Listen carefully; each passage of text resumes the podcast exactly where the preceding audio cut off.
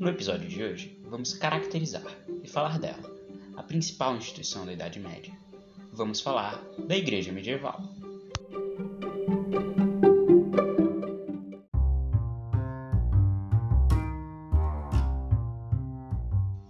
Bom dia, eu sou o Vitor e vamos falar de história. Como principal instituição do período medieval, a Igreja exercia grande influência sobre todos os setores da sociedade. Ela regulamentava as relações, monopolizava a cultura e a educação, com grande papel social. Mas ela também era uma grande senhora feudal, com muitos feudos, unidade política, econômica, que estudamos, que falamos no episódio anterior. Esses feudos eram doados por pessoas, nobres, né? Buscando absolvição de seus pecados. A igreja era formada pelo alto e pelo baixo clero. O alto clero era oriundo da nobreza, com bispos, cardeais e papas, enquanto o baixo clero era formado pelas camadas mais populares, os padres, monges e párocos.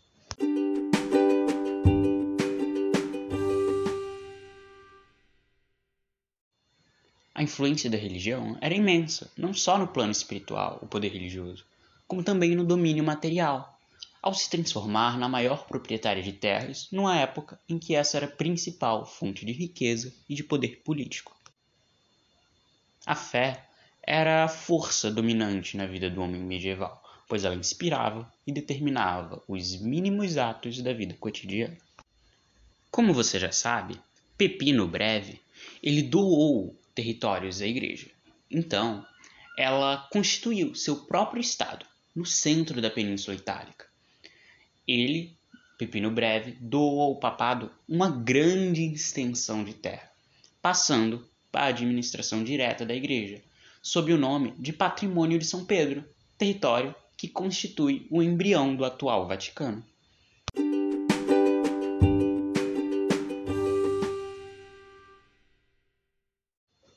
Um dos pontos mais importantes para se entender a relação entre o poder eclesiástico e o poder imperial na Idade Média é a questão das investiduras.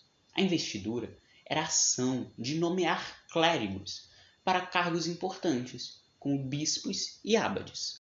Essa disputa pelo poder de nomeação de autoridades eclesiásticas recebeu um nome, de querela das investiduras era uma disputa do poder religioso, comandado pelo Papa Gregório VII, versus o poder político do imperador Henrique IV, que era imperador do Sacro Império Romano Germânico, que foi um dos fragmentos do Império Carolíngio.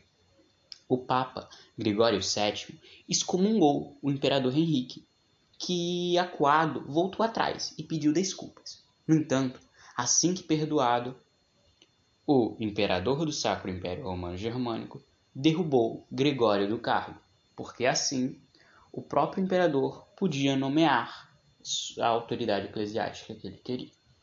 O conflito durou alguns anos, até que em 1122 foi assinada a Concordata de Worms, que dizia que o imperador poderia escolher um bispo e dá-lo autoridade secular, mas o papa que decidiria ou não pela autoridade religiosa.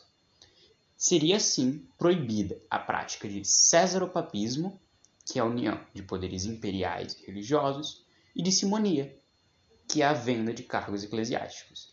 Essas duas práticas foram proibidas pela Concordata de Worms. E a partir daí, as práticas e nomeações de cargos religiosos eram exclusivos do Papa.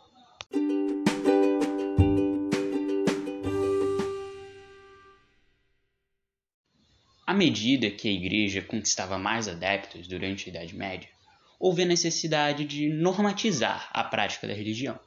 Desta maneira, criou-se uma instituição com autonomia para investigar e julgar pessoas acusadas de heresia, baseado no sistema jurídico da Igreja Católica Romana.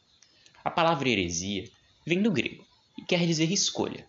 Portanto, o herege era um fiel cristão que faziam uma escolha contrária ao que afirmava a doutrina vigente.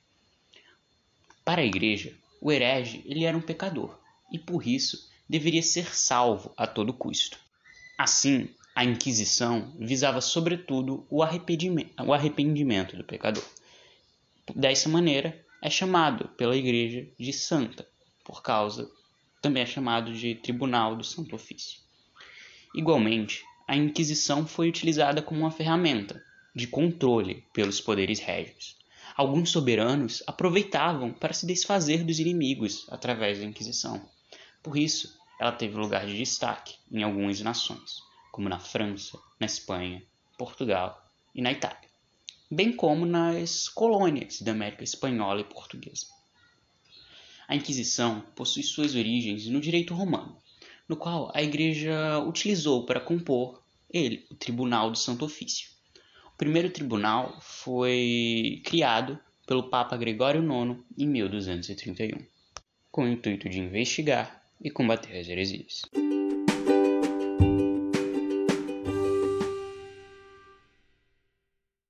Bem, meu caro ouvinte, com o episódio de hoje terminamos nosso início sobre a Idade Média, que é o período da Alta Idade Média, que vai do século V ao século X. Caracterizamos o Império Bizantino, os reinos bárbaros do Império dos Francos, a civilização islâmica, o feudalismo e a Igreja medieval. Posteriormente, traremos na Baixa Idade Média e falaremos sobre as cruzadas, a crise do século XIV, o renascimento comercial e urbano e a formação das primeiras monarquias nacionais.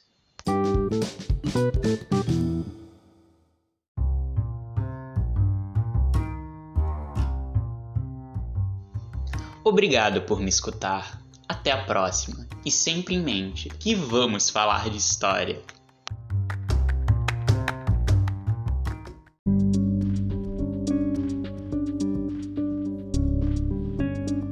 Nos próximos episódios, o Papa Urbano II vai conclamar uma expedição que vai dar origem às outras, mas que vai ter consequências importantes e vai mudar toda a Europa